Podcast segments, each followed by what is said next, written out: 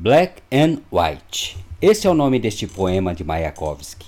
Sim, é sobre homens brancos e homens pretos. Escrito em 1925 numa passagem de Mayakovsky por Havana. Aqui ele revela a influência americana em Cuba e a diferença entre brancos e pretos. Ouça. Se Havana de relance distingues, é um paraíso, um país de verdade. Sob as palmas, numa só perna, flamingos. Flores colorem todo o vedado.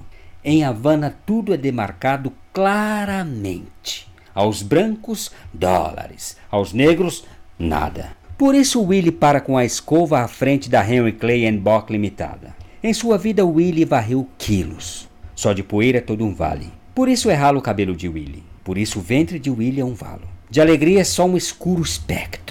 Seis horas para tirar uma pestana. Se é que esse ladrão, o inspetor da aduana, não lança de passagem algum tostão ao preto. Como livrar-se de tanto lixo? Só se ele andasse de cabeça para baixo, assim amontoaria mais pó.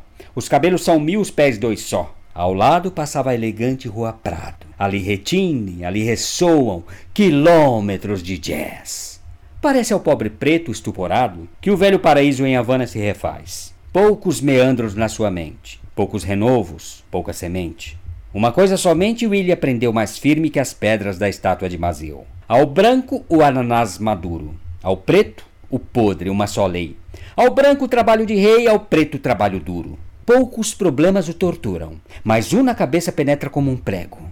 E quando esse problema o crânio lhe perfura, a escova escorrega das mãos do negro. Como por acaso, numa dessas vezes, o rei dos charutos, Mr. Henry Clay, recebe em sua casa mais alvo que uma nuvem o rei. De todos os açúcares, sua alvíssima alteza. O negro se acercou da mole branca. I beg your pardon, Mr. Bragg, porque o açúcar branco branco, o negro negro tem de fazê-lo. O charuto preto não vai bem com seu cabelo, combina com o pelo negro de um negro. E se o café com açúcar lhe apraz, porque o senhor mesmo não faz? Tal pergunta não passou em branco. O rei de Alvaiade vira cor de pile. Voltou-se a majestade de um tranco lançou ambas as luvas na face de Willy. Floresciam em volta prodígios de botânica, bananeiras teciam tetos primaveris. Limpou o negro em suas calças brancas as mãos, o sangue do nariz. O negro resfolegou, apalpou a contusão, levantou a escova e se calou. Como saberia que com tal questão deveria dirigir-se ao comiterne em Moscou?